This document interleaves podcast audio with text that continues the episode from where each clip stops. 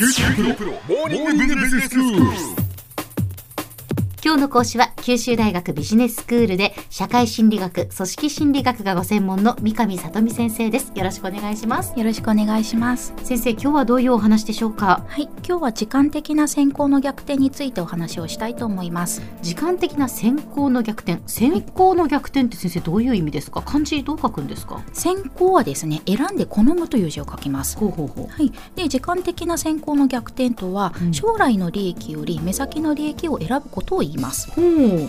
イソップ物語のアリとセミの例がよく使われます。アリとセミですか？はい。で余談になるんですけれども、日本ではアリとキリギリスのお話が有名なんですけれどももともとはアリとセミのお話だったそうです。あそうなんですか。でイギリスなどのセミのいない地域ではキリギリスとかコオロギなどに代わって日本にお話が流れてきたと言われております。今回はアリとセミで考えていきたいと思うんですけれども小浜さんはこのお話ご存知ですよね？あ、あの、まあ、いわゆるアリとキリギリスだったら 知ってます。はい、はい。そうです。あのね。中身は同じです、ええ。で簡単に説明いたしますと夏の間アリはせっせと食べ物集めのために働いていてセミは歌を歌って遊んでいます。冬になった時歌を歌ってばかりいたセミは食料がなくなります。セミはアリに食べ物を分けてくださいとお願いに行きます。するとアリたちはどうして君は夏の間に食べ物を用意しておかなかったの？と聞きました。セミは歌ばかり歌っていたから暇がなかったんだ。と答えました。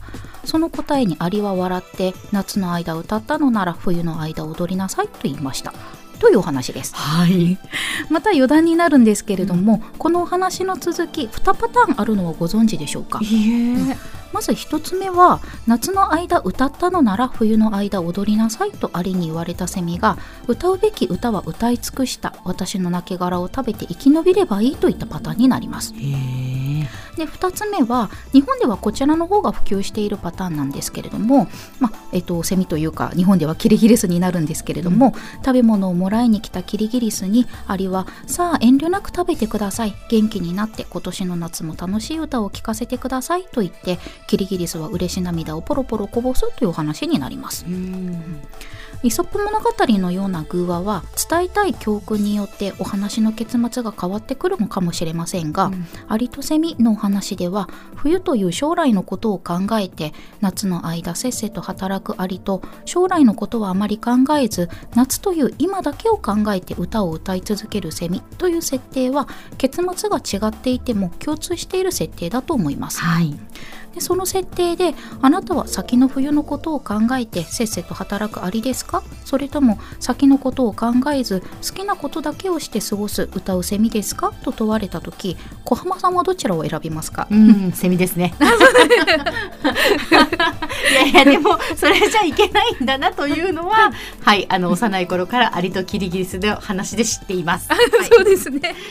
であの小浜さんのようにアリを主張したいと思いながら実際はセミだなという人は何気に多いんじゃないかなと思うのです。実際毎年猛暑と言われる夏を過ごしていたら頭がぼーっとして先のことなど考えられないんじゃないかなと思うのです 冬の食料集めのために夏に脱水症状を起こしてまで働くよりもストレスをためないように時には歌を歌って過ごすという考えもありますよね。うん冬に快適に過ごすという利益よりも今を快適に過ごすという利益を選ぶことは時間的な先行の逆転になります。あ、なるほど。将来の利益より目先の利益ってことですね。そうです、はいね話を変えてみましょう、うん例えば1万円をくれるという人が現れた時その人が今すぐ1万円を受け取るか1週間後に1万1000円を受け取るかのどちらを選べと言ってきたらどちらを選びますか？うん、今すぐ1万円です。そうなんですはい。でももちろん多くの人はおそらく今すぐ1万円を受け取る方を選ぶと思います。うん。1万円をくれるといういい人がいきなり現れたのですからすぐにいただいておきたいという気持ちになるのではないかと思います、では同じように1万円をくれるという人が現れた時その人が1年後に1万円を受け取るかもしくは1年1週間後に1万1000円を受け取るかのどちらを選べと言ってきたらどちらを選びますか？ああ、それだったら、1年1週間後の1万1000円かもしれないですね。あそうですか、ええあおそらく、えっと、こちらも多くの人は1年1週間後に1万1000円を受け取る方を選ぶと思います。1年待つんだからさらにもう1週間ぐらい待てるという気持ちになるんでしょうかね。ああその通りです。はい、その通りです。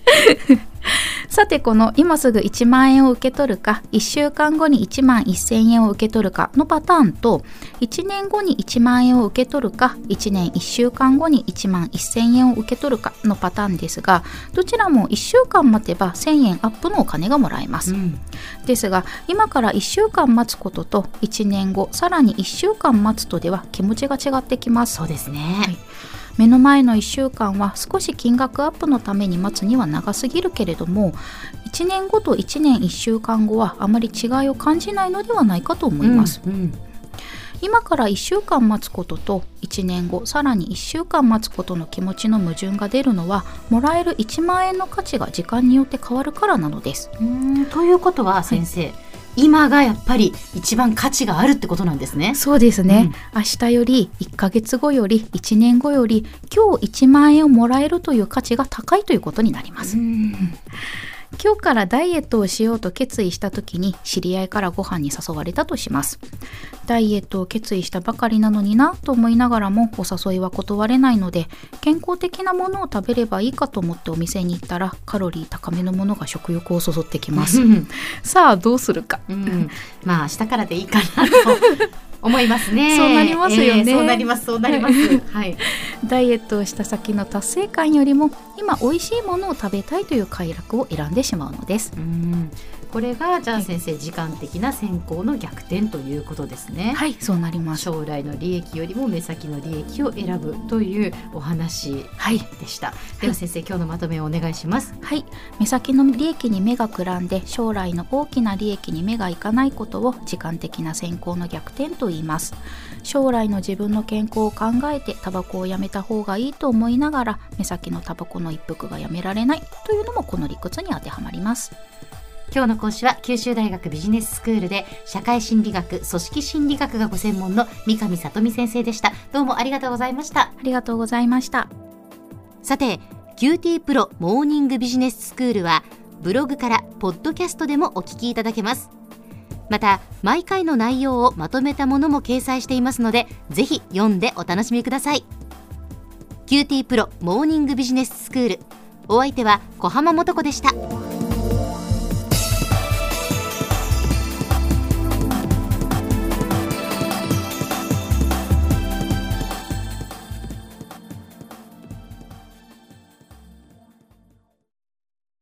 QT PROは通信ネットワーク、セキュリティ、クラウドなど QT ネットがお届けする ICT サービスです。九州中に展開した光ファイバー網を基盤に一番身近なビジネスパートナーとして九州の企業自治体の皆様をサポートします。詳しくは QT プロで検索を。